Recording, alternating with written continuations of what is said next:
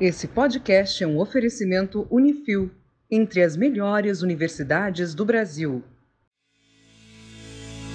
Eu sou o engenheiro Murilo Braguin e você está ouvindo o podcast do Engenharia Científica. E hoje a gente vai falar desse tema com bastante profundidade. Bom dia, boa tarde, boa noite, engenheiro Leonardo Negrão, e hoje a gente vai fisgar a sua atenção. Olá, ouvintes. Meu nome é Jadson Pinheiro, sou engenheiro de pesca e estamos falando um pouquinho aqui do universo da engenharia de pesca para todos vocês. Olá, ouvintes. Me chamo Marcos Mourão.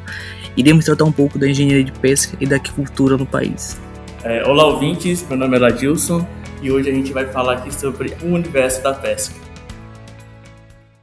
Antes da gente começar, eu gostaria que cada um se apresentasse. Excelente. Olá a todos. Me chamo Marcos Mourão. Atualmente sou engenheiro de pesca e informação pela Universidade Federal Rural da Amazônia, sediada na UFRA, campus Belém, no, no Pará. E estou no quinto semestre e também trabalho como projetista. Atualmente sou diretor de projetos de, da empresa Júnior da universidade e também sou um projetista em uma empresa de engenharia civil e engenharia de pesca. E aos tempos livres também trabalho como freelance para algumas outras empresas parceiras de civil e engenharia de pesca também. Jadson Pinheiro, sou engenheiro de pesca de formação me formei final de 2010 na Universidade Federal de Sergipe. É, logo em seguida, cursei mestrado. Atualmente, sou docente do curso de Engenharia de Pesca da UEMA, aqui no Maranhão. E também faço doutorado, curso doutorado em Biodiversidade e Biotecnologia pela rede Bionorte. Bom, além disso, atuo também como nas representações profissionais, né? Sou diretor de assuntos trabalhistas da Federação Nacional de Engenheiros de Pesca e também contribuo aqui a nível de estado com a Associação dos Engenheiros de Pesca do Estado do Maranhão. Boa noite a todos. É, meu nome é Ladilson, sou engenheiro de pesca de formação, sou graduado pela Universidade Estadual do Maranhão, a UEMA. É, atualmente é, eu estou finalizando o mestrado no programa de pós-graduação em recursos aquáticos e pesca da mesma universidade e durante a graduação já atuei em laboratório de pesquisa, iniciação científica, e também já fiz parte da empresa Júnior da universidade, assim como o Marcos Mourão já estou na, na, empresa Júnior da universidade dele. Muito bem. Como é que a gente pode começar a falar desse assunto? Faz muito tempo que existe esse tipo de engenharia aqui no Brasil? Foi criada na década de 70 na Universidade Federal Rural de Pernambuco, foi a primeiro, o primeiro curso. Logo em seguida nós tivemos a turma na Universidade Federal do Ceará e também bem próximo nós tivemos aí a criação do curso na UFAM, Universidade Federal do Amazonas. Né? Então, durante um longo período, nas décadas de 70, 80, nós tivemos só esses três cursos no Brasil, todos em universidades federais, né? universidades públicas. E aí, depois de um, de um longo tempo, aí de 10, 15 anos, é que outros cursos foram sendo abertos. Né? Então, hoje, nós temos o curso de engenharia de pesca em todos os estados do Nordeste, com exceção da Paraíba. É, nós temos no Pará, nós temos no Amazonas, Rondônia, nós temos no Mato Grosso do Sul, São Paulo, Santa Catarina, enfim, nós temos em todo, praticamente todos os estados do Brasil nós temos curso de engenharia de pesca. Né? Então, ele é um curso, assim como as outras engenharias, também está inserido no quadro de, de profissões é, do sistema Confea-CREA e é reconhecida profissionalmente. Aí, dentro do sistema Confea-CREA, nós temos duas portarias, né? duas resoluções de referência, que é 279 e 83, que discrimina as atribuições do engenheiro de pesca, é, referenciando aí as atribuições de 1 a 18 da 218, né? que é a de 1973, que ela discrimina as atribuições de todas as engenharias tá? Mais recentemente, para tentar dar uma, uma desmistificada com alguns sobreamentos que nós temos na profissão, é, foi discutido né, a nível nacional e dentro do sistema Confea-CREA, na plenária do Confea, a publicação da nota técnica PL 2911 de 2017. Então, nessa nota técnica, ela discrimina todas as atribuições de acordo com a área de formação, de acordo com a, o histórico escolar da profissão, e isso dá uma sustentação maior para a profissão. Né? Então, tentando fazer um, histórico rápido de como surgiu, né, de quando surgiu e, e, como ela vem, vem sendo trabalhada, regida aí com as resoluções, né, com a legislação específica. Sim, eu lembro até no podcast que a gente fez com o pessoal do CREA que eles haviam comentado que existem 122, se não me engano, modalidades de engenharia no Brasil. E aí, uma delas ele até citou na época: ah, existe engenharia de pesca, engenharia tal, tal, para você ver, né? Até para ele lá, a engenharia de pesca foi uma das inusitadas que ele Pois citou. é, nós, nós temos algumas, algumas complicações, né? Que é, enfim, dentre outras situações, muitos dos alunos que entram para cursar engenharia de pesca, eles não veem a engenharia de pesca como uma engenharia. É muito embora a gente fale profissionalmente que a engenharia de pesca ela é, é um misto, né? Das engenharias, né? Das exatas com as ciências da terra, né, ciências agrárias. Né? Então, é uma área multidisciplinar e que traz essas duas características. Então, muitos alunos, quando entram, né, quando, quando são aprovados, eles não conseguem compreender de forma imediata que o curso é uma engenharia. Então, nós temos disciplinas é, é, de cálculo, né, topografia, é, georreferenciamento, construções, nós temos toda essa, essa parte da engenharia, específica da engenharia, mas aí nós também trabalhamos toda a parte das culturas, né, das técnicas de pesca, os sistemas de cultivo, sistemas de produção. Né? Então acaba que ao longo do tempo muitos alunos eles vão ficando para trás ou vão abandonando o curso. Então a gente tem um histórico que, que às vezes entram, sei lá, 50 alunos e se formam 10, 15, 20 alunos é, ao longo do, do, dos cinco anos de formação. E isso aí gera um outro prejuízo, que é o que? É, o ingresso desses profissionais no sistema Confea-CREA. Então, quando nós comparamos com outras profissões, como engenharia civil, engenharia mecânica, elétrica, a própria agronomia, o quantitativo de profissionais inseridos no sistema Confea-CREA ele é baixo. E vem uma reação em cadeia, né? A demanda é um pouco menor, então o próprio sistema às vezes desconhece como é a nossa forma de atuação. Né? Mas a gente vem aí junto com a, com a federação trabalhando para tentar mudar essa realidade. Né? E como vocês mesmos descobriram a engenharia? Eu vou deixar para os nossos colegas aí comentarem um pouquinho sobre isso agora. Eu conheci o curso de uma maneira bem inusitada, né, na verdade.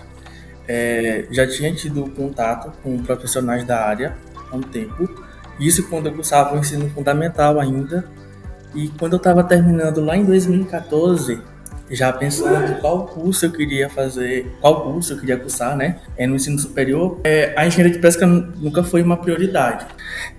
Não era o meu sonho. Eu queria, na época, com certeza fazer engenharia civil, mas acabou que, por ironia do destino, na casa dos meus pais, eles têm piscicultura, né? Eles trabalham com criação de peixe e alguns técnicos do Sebrae, que inclusive incluíam um engenheiro de pesca, Tava atuando lá na época. Aí daí eu vi o cara atuando ali, é, trabalhando lá com peixe, fazendo toda a técnica de biometria, lidando com os animais ali no tanque, eu achei aquilo ali incrível. E quando fui me inscrever, né, pro vestibular tradicional da UEMA, é...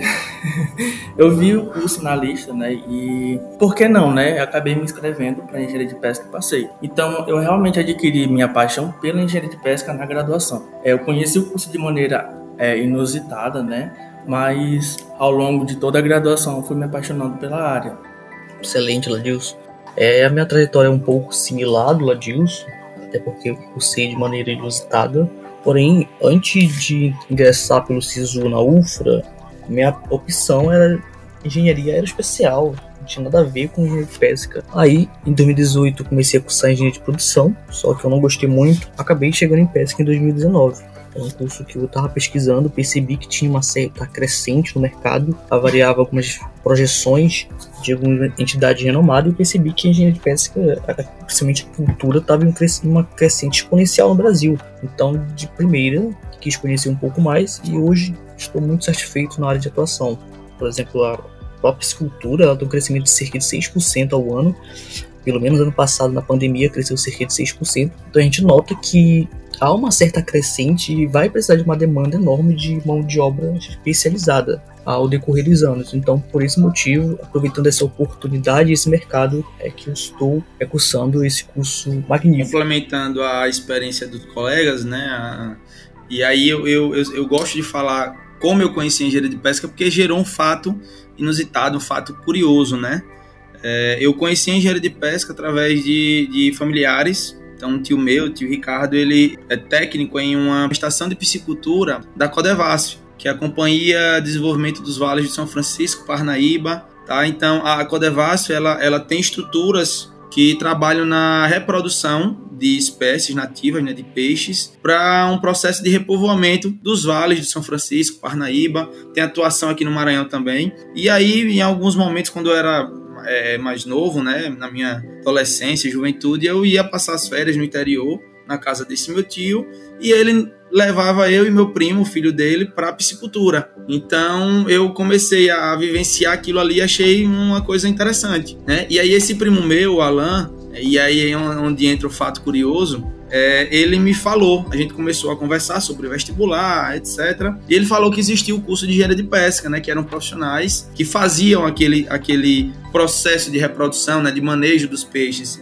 e aí eu fiquei curioso, passei a pesquisar um pouco na internet. Naquela época, em 2005, 2006, é, não tinha um curso de engenharia de pesca na Universidade Federal de Sergipe. O mais próximo era na Bahia, na Bahia ou em Pernambuco. Então eu adiei um pouco a, a, a ideia de fazer o curso de engenharia de pesca e passei a pensar em agronomia. Só que quando abriram o vestibular, é, abriu as inscrições para o vestibular lá da Federal de Sergipe, entrou o curso de engenharia de pesca. E aí eu já prontamente indiquei lá, marquei o curso de engenharia de pesca porque é era o que eu queria, né? É, independente de qualquer coisa, eu queria trabalhar com peixe, com aquele trabalho de manejo, de reprodução. Eu sempre fiquei vislumbrado com aquela situação. E o fato curioso é que o meu primo, que me apresentou, ele prestou vestibular em duas, três vezes e nunca entrou no curso, né? Então, eu entrei, me formei, saí, sou professor do curso e ele nunca entrou. Na verdade, ele acabou seguindo um rumo diferente, né? Então, é, é, é por isso que eu ah, sempre gosto de, de, de mostrar, de conversar um pouquinho, de falar sobre isso, porque eu conheci um um cara que me trouxe a informação que ele também queria, ele nunca conseguiu. E eu acabei tendo êxito né, né na aprovação e na minha vida profissional como engenheiro de pesca. Vocês conseguem explicar para eu que não entendo o que é uma piscicultura? Como é que funciona isso? Eu também. Porque eu até entendo assim de um pecuarista, que ele tá lá, tem um gado no, no campo e tal. Mas e os peixes? Onde é? No mar? É no rio? É numa lagoa? É, como é que funciona isso? E também falar um pouquinho como que a atuação do engenheiro de pesca, né? Quais são, tipo, as áreas aí principais, de uma forma geral, né? Acho que se for entrar em detalhes, acho que fica muito específico, mas de uma forma mais geral engenheiro de pesca profissional que ele atua em todas as etapas da cadeia produtiva do pescado.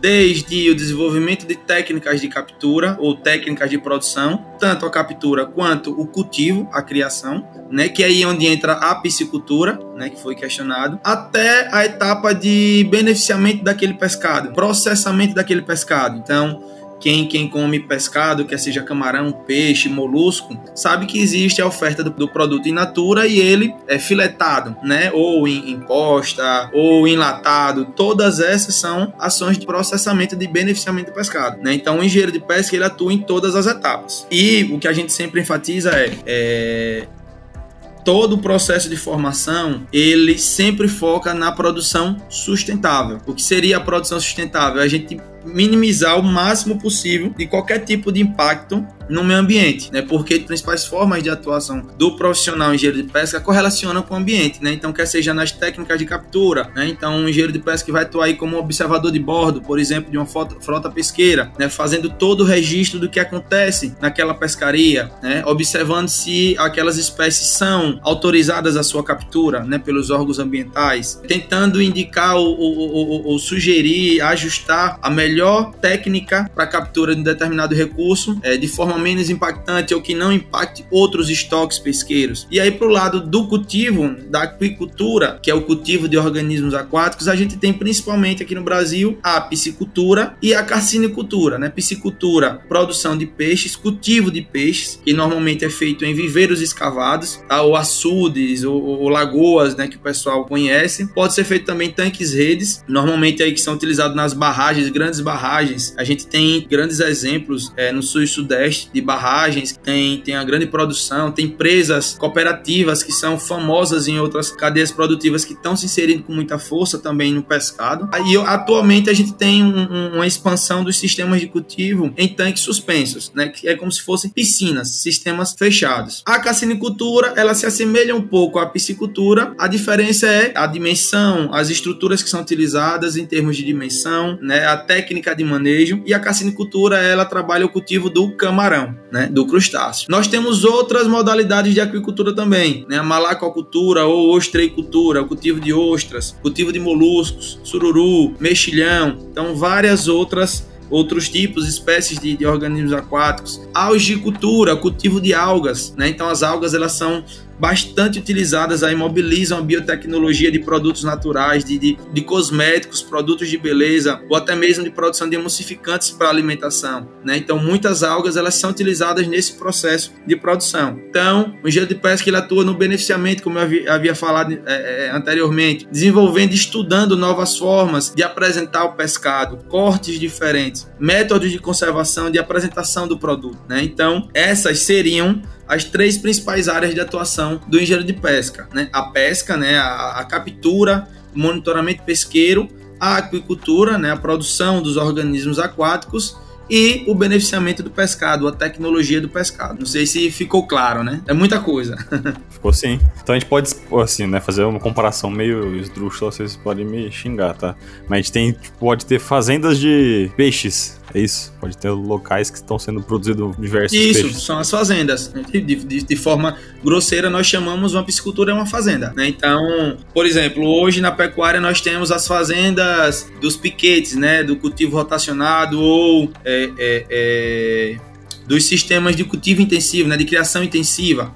Onde você tem ali vários uma densidade muito superior do que o cultivo extensivo. Né? Então vocês podem imaginar a piscicultura sendo uma fazenda intensiva, uma, uma pecuária intensiva, né? ou semi-intensiva ou intensiva. Que determina ser intensiva? O que determina se é. Nós, nós trabalhamos, né? As definições de piscicultura nós temos extensiva, semi-intensiva, intensiva e superintensiva. O que determina são, é a tecnificação e a densidade de estocagem. Né? A partir da tecnificação, o que é que você utiliza de manejo, você pode intensificar o seu sistema. Né? Então, extensivo é aquela maneira que, por exemplo, no interior o pessoal tem um açude e joga o peixe, solta o peixe lá e ele se cria do jeito que, que a natureza quer sem manejo, sem troca de água, sem adição de, de, de ração, né? Então esse seria o sistema uhum. extensivo. O semi-intensivo você já introduz alguma algum tipo de manejo. Né? Então, é, o produtor, o agricultor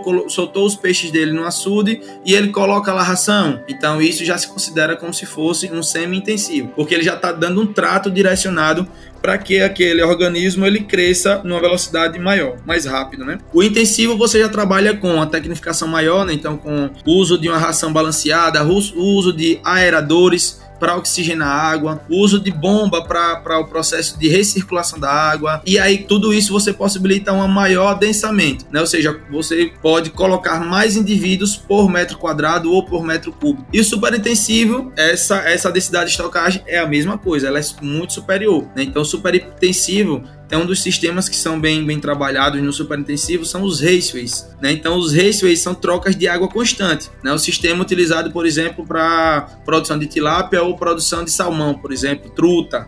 Né? Então a gente chama de raceway, uma estrutura que aqui no Brasil a gente tem pouco. Né? Aqui no Brasil as principais estruturas são os viveiros escavados, os tanques rede, né, que são considerados também intensivo ou superintensivo, é mais recente os tanques suspensos, né? Então são verdadeiras piscinas formato normalmente circular, que o produtor vai trabalhar ali com a principalmente com a recirculação de água, mas vai trabalhar também com controle de temperatura, biometrias eh, semanais, enfim, tem um manejo muito mais intensivo também, né? Então, a atuação do engenheiro é mais ou menos nessa linha. É, o engenheiro faz uma análise do que aquele produtor pode fazer, talvez é isso na psicultura dele, e vai incrementando esse tipo de coisa? Isso, isso, exatamente. Então, ele faz o acompanhamento periódico né? E vai observando, analisando o ritmo de crescimento daqueles indivíduos. Se eles estão dentro do previsto, né? Todo, todo animal que se trabalha no sistema de produção já se tem o conhecimento de qual é o seu ciclo de produção. Seis meses, oito meses, dez meses, a depender das condições iniciais densidade uhum. de estocagem, qualidade de água. Né? Então é feita uma análise prévia para se determinar qual a densidade de estocagem e o acompanhamento né, periódico para que você faça o ajuste no manejo. Né? Então tem um ajuste do tipo de ração que vai ser utilizado, da quantidade de ração que vai ser utilizada, se precisa troca de água ou não, se precisa fazer a correção de algum parâmetro de qualidade de água, dentre outros fatores. O engenheiro de pesca tem que efetivamente pescar os peixes? Para medir? De fato, tem que pescar os peixes. né? De fato, tem que pescar os peixes. Que legal.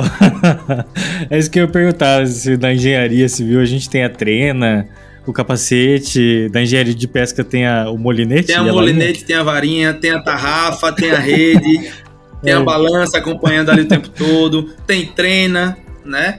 Tem a calculadora, porque o engenheiro de pesca também é um engenheiro, também precisa fazer cálculo, né? É, tem que ir com uma pequena estrutura de um laboratório, né, praticamente. Exatamente. Para fazer essas medições. É multiparâmetro, né? né, que são os equipamentos aí de, de, aferição de alguns parâmetros de qualidade de água, ou os kits colorimétricos, né, que são, são alguns parâmetros que a gente só consegue visualizar por titulação, né? Então, é um procedimento químico.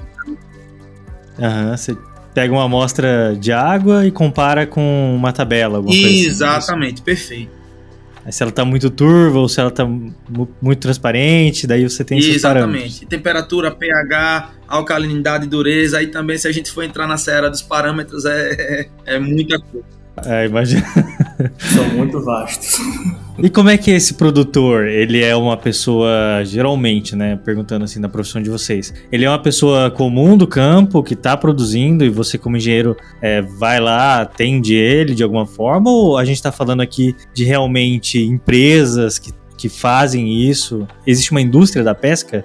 Respondendo essa pergunta, Murilo, esse produtor basicamente ele é desde o agricultura familiar, que ele faz cultivo por conta própria, até mesmo uma escala industrial, que precisa ter o CIF, que é o Serviço de Extensão Federal, entre outros fatores desse, desse produtor. Então, ele é desde uma categoria mais básica até uma categoria mais comercial, que faz inclusive exportação e esse processamento do pescado. Comentando o que o Mourão falou, né, nós temos aí esses produtores mais básicos seriam os agricultores familiares, né, aqueles produtores que muitas vezes só tem aquela produção para se manter, né, para consumir e um, uma pequena parcela do excedente ele acaba comercializando ou trocando por outros produtos, até indústrias realmente. Né? Então, Rondônia tem alguns estados do país que eles mudaram um pouco, né? Alguns grandes produtores eles acabaram adequando a sua estrutura para se inserir na indústria do pescado. Né? Então, o que foi que eles passaram a fazer? Eles hoje produzem o alevino, né, que seria a semente, né, seria o, bezerro que está tá entrando no, no, no, sistema de produção. Ele produz o alevino, ele engorda, né? Ele produz a ração para engordar. Ao final, ele despesca esse peixe, ele processa o peixe, ele embala, industrializa exporta esse peixe. Então, hoje no Brasil nós temos indústrias, né? Uma, um, não sei se pode falar terminologias, mas um exemplo seria a Copacol. Copacol ela é uma empresa, ela é conhecida, né, uma cooperativa conhecida na produção de frangos, etc. E ela está bem inserida na produção, por exemplo, de tilápia. E nós temos hoje várias outras indústrias que já trabalham com isso. Né? Assim como nós temos indústria no setor pesqueiro. Né? Então, é, por exemplo, o atum brasileiro, né? às vezes as pessoas não, não, não conhecem que é capturado o atum. O atum brasileiro, acredito que 90% dele é exportação. Sim, eu sei que é uma coisa famosa pelo mundo. Pois é, o atum ele é capturado na costa do Rio Grande do Norte com, com uma grande quantidade. Na verdade, o estoque do atum ele é um estoque que ele é migrador, é uma espécie migradora. Então uhum. não existe um estoque específico de, de, de, um, de um estado, de uma região. Né? Então ele é um estoque que ele fica migrando. Então a frota pesqueira muitas vezes também ela é migradora, né? Então ela acompanha o estoque onde tem o suporte de desembarque, eles vão é, é, despescando. Às vezes já é uma, uma, empresa grande que tem uma frota pesqueira e aí dá um suporte por terra, né? Então tem um caminhão que acompanha a frota e tem um porto, vai lá o caminhão, já pega aquele peixe, já vai, já manda para o lugar de exportação. A lagosta brasileira, ela também chega ao nível de exportação. Camarão brasileiro também entra no processo de exportação, né? Então, é, é Ô Jadson, o que, que é a despesca que você a falou? A despesca é a retirada do, do, do, do, organismo no momento do ponto de abate. Ah, tá. É, é, o processo de você retirar ele do ambiente de cultivo e encaminhar para o abate. Uhum. Eu, eu tenho fiquei uma dúvida. Porque você falou do, do atum, que é uma, é uma espécie migradora. Ele é cultivado solto ou não é cultivo? Como, como que funciona então, nesse o caso? O atum ele é bem, bem, ele é bem interessante. Aqui no Brasil não existe cultivo do atum, né? Dentre outros fatores, é, questões da, da, das correntes, né? Que ainda existem poucos estudos para se identificar as áreas propícias e a dimensão dos peixes. Né? Então Uhum. a gente só tem registro do cultivo do atum na costa da Ásia. Né? Então o atum que é desembarcado e exportado pelo Brasil, ele é todo de captura. São todos selvagens, né, na verdade. Isso, exatamente. E achei até interessante, porque eu não havia pensado nisso, quando você disse que existe uma grande integração entre a en- engenharia e a biologia. É disso que se trata, né? É do estudo dos peixes, realmente, né? Para entender, sei lá, qual que pode ser cultivado aqui no Brasil, ou qual que vem de fora, né? Porque existe, assim, um, alguma coisa que diz assim, olha, o Brasil tem um grande potencial de ter tal peixe que não tem mais em outro lugar do mundo, que vive perto do, da nossa costa, tipo isso? Entrando, entrando um pouco para a questão da formação, é justamente isso que dá essa característica mais multidisciplinar da engenharia de pesca, né, que transita tanto na, na área das exatas, né, das engenharias, quanto na área das ciências agrárias ou biológicas, que é justamente essa necessidade de entender, de compreender conhecimentos básicos como a biologia das espécies, ecologia, limnologia, que são os parâmetros de qualidade de água, as variáveis né, das qualidades físico-químicas da qualidade de água, é, oceanografia, para você entender a dinâmica das correntes, né, geologia, que é para você entender as formações geológicas que tem em cada ambiente, até a, as etapas de construções dos sistemas, né, entender como cada sistema vai atuar e vai possibilitar o cultivo, e a partir desse conhecimento que já existe em, em, compreendido do país é que se é, é, é proposto, olha, é, região tal ela é propícia para o cultivo de tal espécie. Então, um exemplo, aqui no Maranhão, entre os anos 2010 a 2014, a ABCC, que é a Associação Brasileira de Criadores de Camarão, é, ela fez um estudo, né, um diagnóstico do potencial de cultivo do camarão aqui no estado do Maranhão, né, em um, em um acordo de cooperação, convênio com o governo do estado. E foi identificado que mais de 50% do potencial de crescimento da cassinicultura brasileira estão no Maranhão. Por quê? Por causa das condições de clima, de disponibilidade de água e de terreno né, adequados para a implantação do sistema de cultivo estão bem interessantes aqui no estado do Maranhão. Né? Então, tudo isso vem baseado em informações que são analisadas e direcionadas para se entender a potencialidade de cada sistema de cultivo.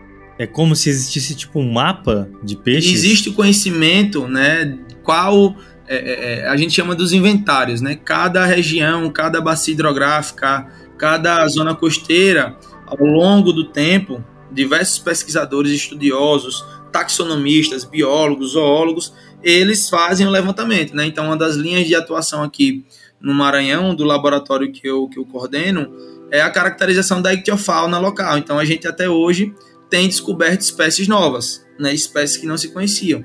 Então, baseado nesses inventários e nas características físico-químicas de cada ambiente e padrões biológicos de cada ambiente é que se é sugerido em cada região tá, uma atividade potencial. Então, o estado do Maranhão, entre 2019 e 2021, desenvolveu o zoneamento ecológico econômico do, do, do estado do Maranhão. Então, eu, eu, fui um dos técnicos que fez parte da zonificação da pesca e aquicultura no estado. Né? Então, nós fizemos uma análise das características de cada região e, a partir dessa análise, nós fizemos proposições, tanto de potenciais para cada região, quanto de ações que precisam é, é, ser implementadas pelo poder público ou privado para que aquela potencialidade ela seja implementada, né? Ela seja realmente efetivada naquela região. Que interessante, hein? Nossa, muito bacana, viu? Até entrar nesse assunto, pode ser nesse momento aqui, de entender quais são os campos de atuação de um engenheiro de pesca. Vocês falaram, né? Laboratório, tem piscicultura é, mais familiar, aquela mais industrial. O que, que, é mais comum de um engenheiro de pesca? Sair da faculdade e vai trabalhar Olha, onde? ultimamente nós, é, bom, como, como, eu falei, a, a, a, profissão de engenheiro de pesca ela é relativamente nova, né? Então, em muitos casos, a, a principal viés aí do, do, dos engenheiros de pesca era tentar a capacitação, né, mestrado, doutorado e correr atrás dos concursos públicos, né? Então, a maior parte dos engenheiros de pesca que foram formados até algumas décadas atrás, alguns anos atrás, era buscando concurso público, docência, alguns órgãos públicos como Codevasf, Chesf, é, IBAMA, ICMBio, Embrapa, Mas de uns anos para cá, a gente tem mudado esse cenário, a gente tem visto muito profissional é, empreendendo, né? Abrindo sua empresa de consultoria, trabalhando diretamente com o produtor, né? Não necessariamente associada a uma prefeitura, a uma secretaria ou algum órgão específico ambiental, né? Então a gente tem, tem, tem vislumbrado aí, tem, tem observado essa mudança de cenário. Mas nós temos muitos, muitos engenheiros de pesca, como docentes, como pesquisadores. Nós temos engenheiros de pesca que são responsáveis por indústrias de beneficiamento, né? Nós temos engenheiros de pesca responsáveis por indústrias pesqueiras, técnicos que estão diretamente nas fazendas, que são os responsáveis técnicos da, daquelas fazendas, né? Que atuam em, no dimensionamento de novas estruturas, no controle, no monitoramento do, do, do manejo. Então hoje a gente tem uma, uma maior amplitude aí de, de, de profissionais se inserindo no mercado de trabalho nas empresas juniores, né, e na, nas, nas empresas juniores a gente fomenta um pouco muito dessa, dessa questão, né, qual é o mercado de trabalho potencial. Sim, porque existe um dado famoso nacional das engenharias, né, um dado que ranqueia as engenharias por, pelo quanto ela é inovadora. Aí vê-se várias coisas, iniciativas, é, ideias, empreendedorismo, várias coisas, né? E a engenharia civil, ela tá atrás da engenharia de pesca. Olha que interessante. Apesar da, da gente ver tanta inovação, assim, ouvir e saber também que a engenharia civil é muito tradicional, a engenharia de pesca está na frente nesse aspecto de inovação, o que eu acho muito massa. Que era até um ponto que eu botei da pauta lá, que era como que a tecnologia e a inovação se relacionam aí com a parte da, da engenharia de pesca. Porque eu e o Murilo, como engenheiro civil, a gente tem esse, esse parâmetro aí que, assim, a gente vê bastante coisa sendo feita na, na engenharia civil, mas às vezes nem tudo é aplicado. Como que funciona na, na engenharia de pesca? O pessoal inova, aplica e tá sempre desenvolvendo? Como que é? Que é? Mourão, você pode liberar esse microfone, tá? O Ladson, Ladilson também. Fica à vontade mesmo. Excelente. A gente vê muito na engenharia civil, muitos projetos no centro, principalmente das, cidades, das grandes cidades. Só que no campo nós temos a agricultura. A agricultura está crescendo em nível exponencial. Então há diversas perspectivas para a gente desenvolver projeto ou até mesmo projeto de cunho industrial para a indústria. Aí a gente consegue fazer parceria com arquiteto, inclusive com engenheiro civil. No caso de uma indústria que eu e a empresa que eu estou trabalhando, estamos desenvolvendo um projeto que é justamente para a regularização do CIF de uma indústria de processamento de tilápia. Então, precisa passar por um processo do engenheiro civil, com engenheiro de pesca, justamente para ter esse projeto aprovado pelo MAPA, que é o Ministério de Abastecimento que acaba regendo o segmento de pesca atualmente, após depois da extinção do Ministério da Pesca. O que, que é CIF? É o Certificado de Inspeção Federal. Né? Nós temos o SIM, Exatamente. o CIE, né? o SIM é o municipal, o CIE é estadual e o CIF que é o federal, né? que é aquele certificado que as indústrias é, necessitam para que eles possam comercializar o produto entre os estados, né? dentro do Brasil de um modo geral. Então, inspeção municipal, aquele que fica restrito ao município, estadual entre os municípios e o federal entre os estados. Qual que é a integração entre a engenharia de pesca e engenharia civil, que eu não entendi? É justamente alguns projetos, por exemplo, engenheiro de peça não pode assinar alguns projetos de concreto armado. Então aí, para desenvolvimento de uma indústria pesqueira, a gente precisa do know-how do engenheiro de pesca e da expertise do engenheiro civil. Então a gente acaba fazendo o projeto em conjunto, é, em conformidade com essa, a expertise de ambos, tanto de engenheiro civil quanto de pesca, para poder validar o projeto no, no mapa, que é o ministério que faz toda essa regularização.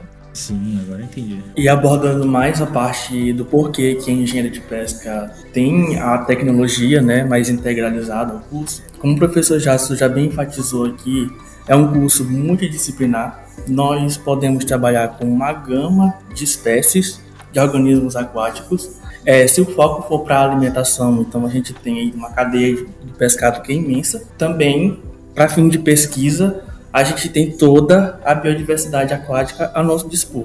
Para falar mais sobre tecnologia, é um curso também que é, nos possibilita é, desenvolver softwares para poder ajudar tanto no campo, é, na administração das fazendas, é, da produção e também é, levando mais para o lado da tecnologia do pescado, é, a gente não só trabalha com processamento simples do produto, mas também com uma agregação de valor. Na indústria do pescado se aproveita tudo, até a carcaça, que seria jogada no lixo. Então, pode-se utilizar o peixe é, para desenvolver novos produtos, como um, um, salgado tipo torcida, com base em proteína do pescado. A carcaça do peixe, ela não vai mais para o lixo, ela vira farinha de peixe, que é um produto essencial na elaboração da ração, que é um dos itens mais caros na produção da piscicultura, ou seja, na cassinicultura. Então, é, é um curso muito integralizado, que requer muito também de tecnologia. Sem contar, Ladilson, que essa, essa questão do, do você falou, tocou num ponto bem interessante, que é a questão da diversidade de espécies. Né? Então, independente de, de ser no Brasil ou, ou, qualquer outro local do mundo, nós temos uma diversidade absurda de, de,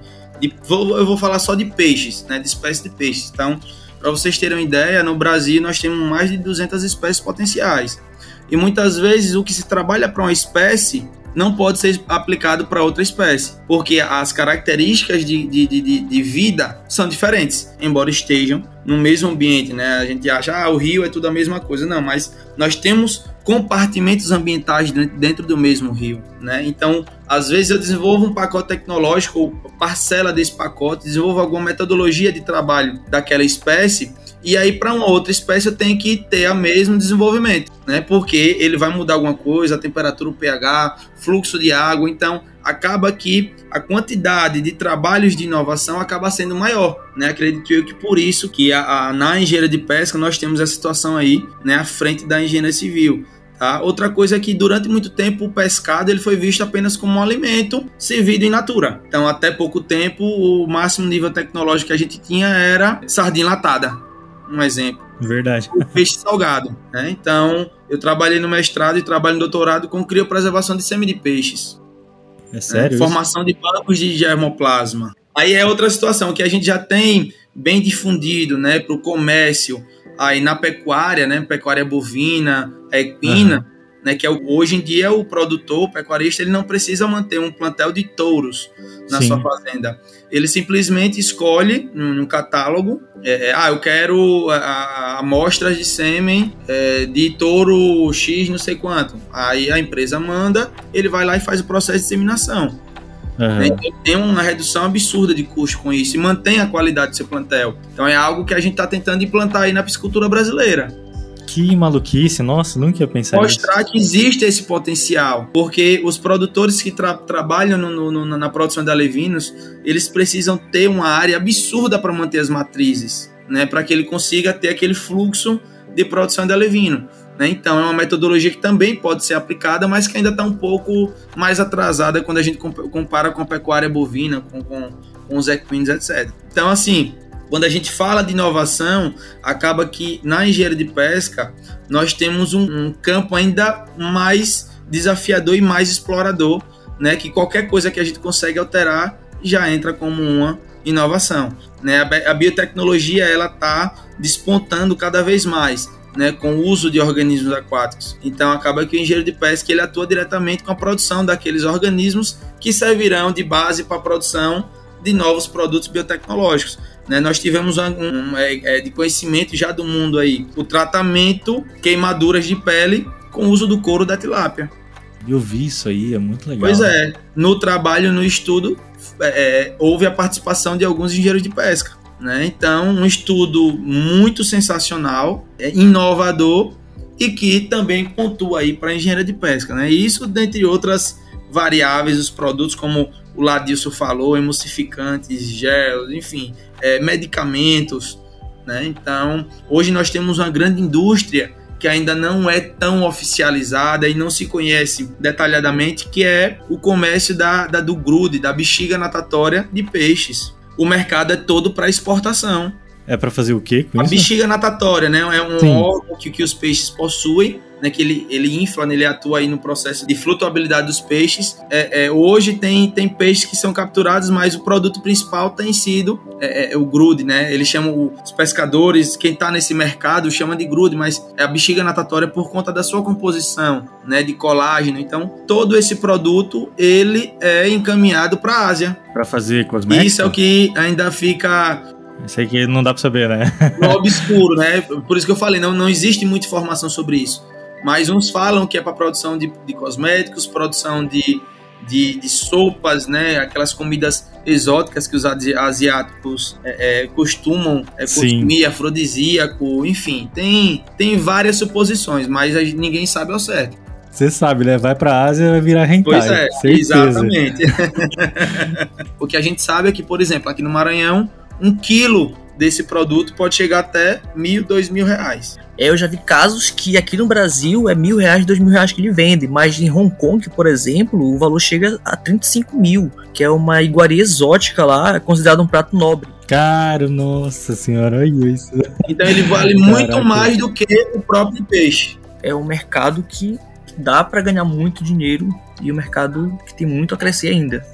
A espécie que eles utilizam para ter maior valor econômico lá é a pescada amarela, que é justamente que tem esse maior valor agregado, que é a preferência deles. É, aqui é bom, é Mar- Maranhão e Pará eles estão eles estão bem próximos, né? Então o, o foco aqui das pescarias para a, a- a extração, na verdade, em todo o estado agora, a captura da pescada amarela, que é a espécie mais forte, além do camarão, o, o produto principal da pescada amarela, na verdade, é a bexiga natatória. Né? Eu, eu fiquei sabendo, inclusive, de algumas situações aqui que o acordo entre o dono da, do- da embarcação e os pescadores é que o dono fica com a bexiga, com o grude, e os pescadores ficam com peixe. né? Então, para se ter É a nada. ideia de que o, o dono do barco quer, obviamente, gerar aquele, aquela fidelização né, dos pescadores, para que eles não acabem segurando aquele produto em alto mar, enfim, é, dando outra destinação. Então, eles acabam dando o peixe para o pescador vender e tirar ali a sua renda, né? E é uma espécie que é, ela é rentável. A própria espécie já é rentável,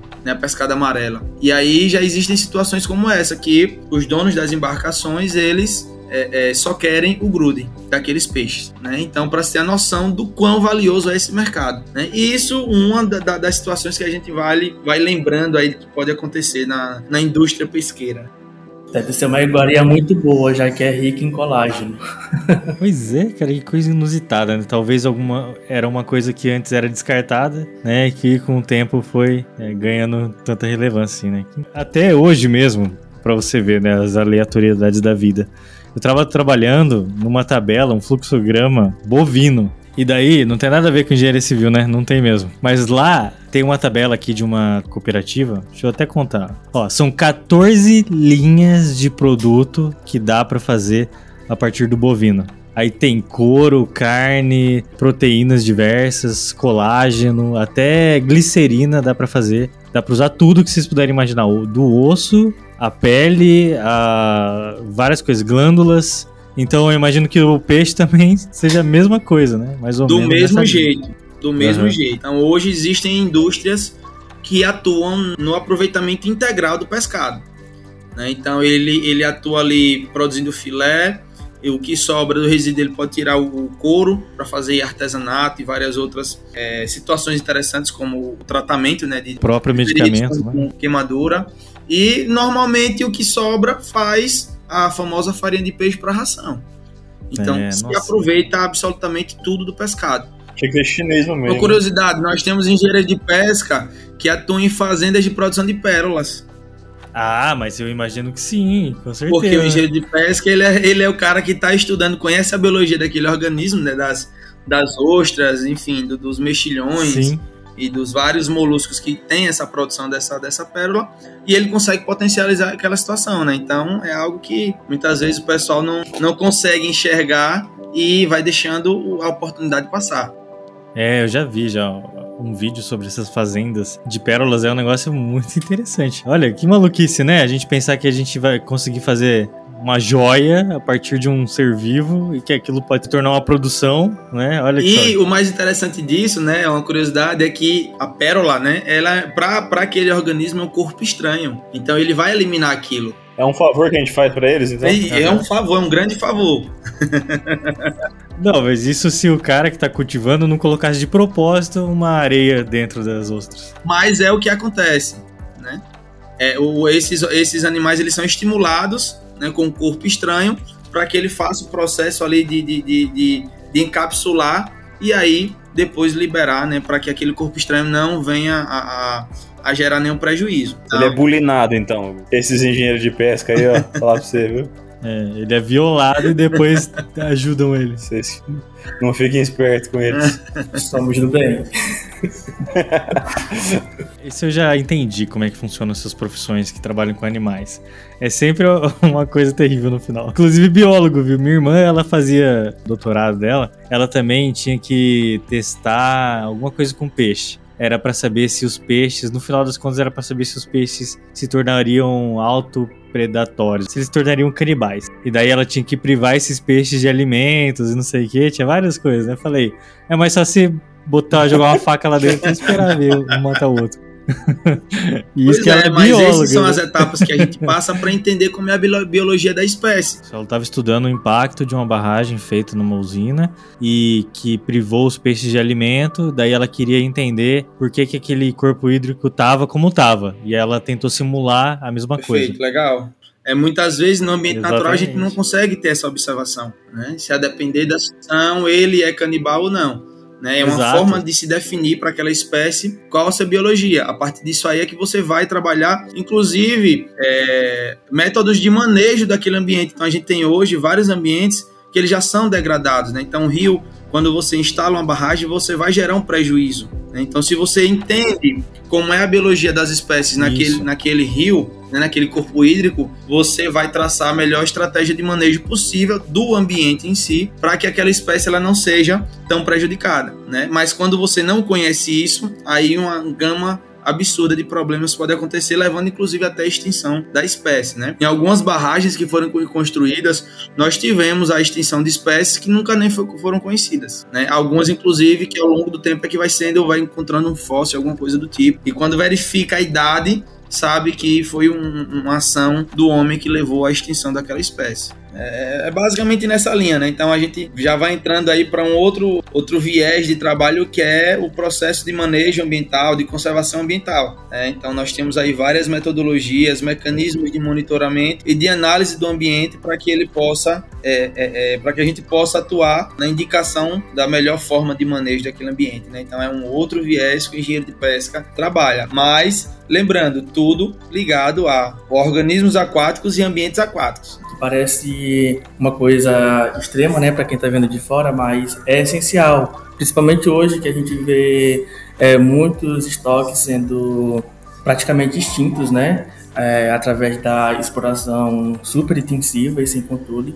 Então, a pesquisa nesse momento ela se faz essencial para a gente ter um controle e preservar esses estoques para o futuro, para que haja sempre uma renovação. Nós, como na, na, na parte da pesquisa, a gente tem o papel de, por exemplo, é, identificar a, a idade mínima que o peixe atinge a maturação sexual. E isso é importante para quê? Para que a gente possa traçar desde o comprimento da malha da rede, para que dê a oportunidade de peixes menores escaparem, é, assim como é, fazer uma é, seletividade do aparelho de pesca. Enfim, são muitas questões que envolvem na, na, parte da pesquisa que o engenheiro de pesca ele desempenha um papel fundamental que contribui para a sustentabilidade e preservação dos animais aquáticos. Uma curiosidade que o pessoal, o pessoal quando pergunta o que é engenheiro de pesca, até foi citado no, logo no início. É, vocês têm uma varinha, um anzol, tal. Pois é, é hoje uma da, da, das linhas de atuação que eu estou trabalhando aqui também é com a pesca esportiva, o monitoramento da pesca esportiva né? A gente tem necessidade de obtenção de algumas informações das espécies de peixe e muitas vezes não, enfim, as instituições de ensino eles acabam não liberando uma quantidade de recursos para que a gente consiga executar, né? E aí eu tive a proximidade com, com os grupos de pescadores esportivos, inclusive de vez em quando eu também pesco, né? E aí hoje uma fonte de informação que eu tenho são é, é, os torneios de pesca esportiva aqui no estado do Maranhão. Então é uma forma de obter informações biológicas das espécies para a gente entender um pouquinho como é que está a fauna de peixe daquele ambiente. Né? Então, quando a galera lá no início, sempre no início do curso, vem um amigo outro e pergunta: e aí, vai ficar na beira da praia pescando? Com certeza, né? Com certeza a gente tem isso aí. Né? Então, nós temos aí profissionais que atuam como guias de pesca esportiva, né? Então, o engenheiro de pesca que ele entende muito bem como é que funciona é, é, é, é, a, a, diversidade daquela, das espécies de uma dada região, ele tem um entendimento do uso dos materiais dos equipamentos de pesca, né? E ele tem a prática da captura, então ele ganha dinheiro levando pessoas que querem pegar determinado peixe. A gente não perguntou a parte mais, mais legal de tudo, se vocês pescam com arpão, cara. Cara, eu, eu nunca pesquei, né? E eu conheço poucas pessoas, né? Pelo menos engenheiro de pesca, conheço poucos, né? Que pescam. Inclusive, arpão tem, tem muita discussão com, com a situação do, do, do arpão. Alguns acham que é Muito agressivo. uma- não seria nem agressivo, mas é, é- a, a disputa ela é desonesta. Ah, mas tem que ser tipo tubarão, umas coisas assim. Tem que ser. Porque se o cara errar, eu. Não, não fala tubarão. É, a, a grande maioria das espécies de tubarões é, a, a captura é proibida, né? É, porque o Steven Spielberg estragou o mundo pros tubarões. porque se o cara erra o tiro do tubarão, ele morre, entendeu? É isso que é o, que é o legal. É tipo, uma, é, o- é tipo uma roleta russa. Tubarão é um ser incompreendido. É, mas, mas eu acredito que o, o cara que gosta de pescar de arpão, ele não quer estar de frente de um tubarão, não. E aquela tribo lá dos é, Bajaus, não sei se já viram o documentário, sempre passa no Fantástico, dos caras que vivem mais embaixo d'água do que fora dela. Eles descem lá, eles moram dentro d'água, no mar mesmo, ficam... Se fossem os nômades do mar, né? Isso, ficam Eles ali... ficam migrando periodicamente. Bem legal. Isso, em cima dos corais e tal, e eles descem, fundo do mar, sem nada, só com shortinho assim. Short da Adidas, sabe? Índio hoje em dia usa short da Adidas. E eles descem, ficam lá cinco minutos sem respirar e pesca com arpão. E ali, na verdade, para eles é meio que um método rudimentar, né? Como algumas tribos indígenas mais isoladas aqui no Brasil trabalham lá com lança, com arco e flecha, também fazendo a captura, né? Tem cara que, é, que é- vai pra parte esportiva com, com em arpão, sim, né? sim. Inclusive a Confederação Brasileira de Desportos Aquáticos, a pesca com arpão, ela é considerada como se fosse um desporto aquático, né? Ah, uma coisa que eu ia perguntar é se nesse monitoramento que você relatou lá da pesca esportiva, se, o único porém é que você tem que ir sempre lá ao vivo, né? Porque não dá pra acreditar nas histórias dos, pescadores. né? Não, exatamente. exatamente. Torneio, o pessoal normalmente acaba segurando o peixe, que é justamente para provar que ele capturou. Né? E de, de uns tempos para cá, inclusive tem uma, uma normativa recente do mapa que fala sobre o pesca e solte. Né? Então tem muito embate hoje sobre o que seria realmente a pesca esportiva. Né? E grande parcela dos pescadores esportivos só considera a pesca esportiva quando o, o- o pescador ele captura o peixe, tira a sua foto, né? Porque em muitos casos é um troféu e depois devolve aquele peixe para a água. Então nós só conseguimos, né, depois de um certo tempo, desde 2018 que a gente vem acompanhando alguns torneios e a gente consegui, só conseguiu ter de fato algumas informações mais é, precisas quando a gente começou a acompanhar ao vivo, né? Então a gente coloca lá um grupo de, de, de- alunos, de profissionais que vão acompanhando aqueles pescadores ali. Peixe chegou, o cara vai tirar do anzol, aí tem um fiscal, a gente, a gente chama os fiscais de prova, e ele vai lá e faz a medição, faz o acompanhamento, a identificação da espécie, faz o registro e depois acompanha a soltura da espécie, né? Para referendar que realmente o peixe foi capturado. Maravilha. Não sei se já ouviram aquela história, vou até colocar o áudio aqui do cara lá que foi pescar no, na Amazônia. Essa história que o senhor passou cinco dias debaixo do rio, isso é verdade? Você já está mentindo, foi só quatro dias, sabe? né? Eu tô mentindo? Tá mentindo, eu não gosto dessas coisas mesmo. Eu gosto de contar a verdade, sabe? né? Foi quatro dias que eu passei no fundo, sabe? E isso é verdadeiro? Verdadeira. Aí eu desatei o anzol do tronco da árvore, não marrei na gaia, não marrei no tronco da árvore. Falei, ó, velho, segura aí que eu vou, vou mexer com o peixe. Quando eu mexi com esse peixe, rapaz, esse peixe, na primeira embarrada dele, ele tombou a canoa. Tombou a canoa e, e me carregou pelo fundo d'água. Nós viajamos uns seis quilômetros, rio acima, eu pelo fundo d'água. Falei, não solta, eu quero ver a cara desse peixe. Pelo fundo d'água. Que isso? Foi. Quando, nós, quando ele deitou, eu vim em cima d'água, que eu saco de noite, escuro, chovendo. Quando eu sacudi a água do ouvido, que eu, que eu, eu, o velho estava com a canoa em cima de mim. Eu falei, velho, mas como é que você me acompanhou? Eu falei, te acompanhei pela fumaça do cigarro. E quando ele saiu do rio, o cigarro dele ainda estava aceso. São as famosas histórias de pescador, né? E você que é ouvinte aqui do Engenharia Científica, você que gosta do nosso conteúdo, você pode seguir a gente lá no nosso Instagram, arroba engenharia.científica. Converse com a gente, mande sugestões de pauta, ou venha gravar conosco através da sua empresa ou mostrando a sua pesquisa acadêmica. Todos são bem-vindos no Engenharia Científica, um podcast para falar de engenharia com propriedade, bom humor e muita irreverência. Então é isso, pessoal. Muito obrigado e até a próxima. It ends here.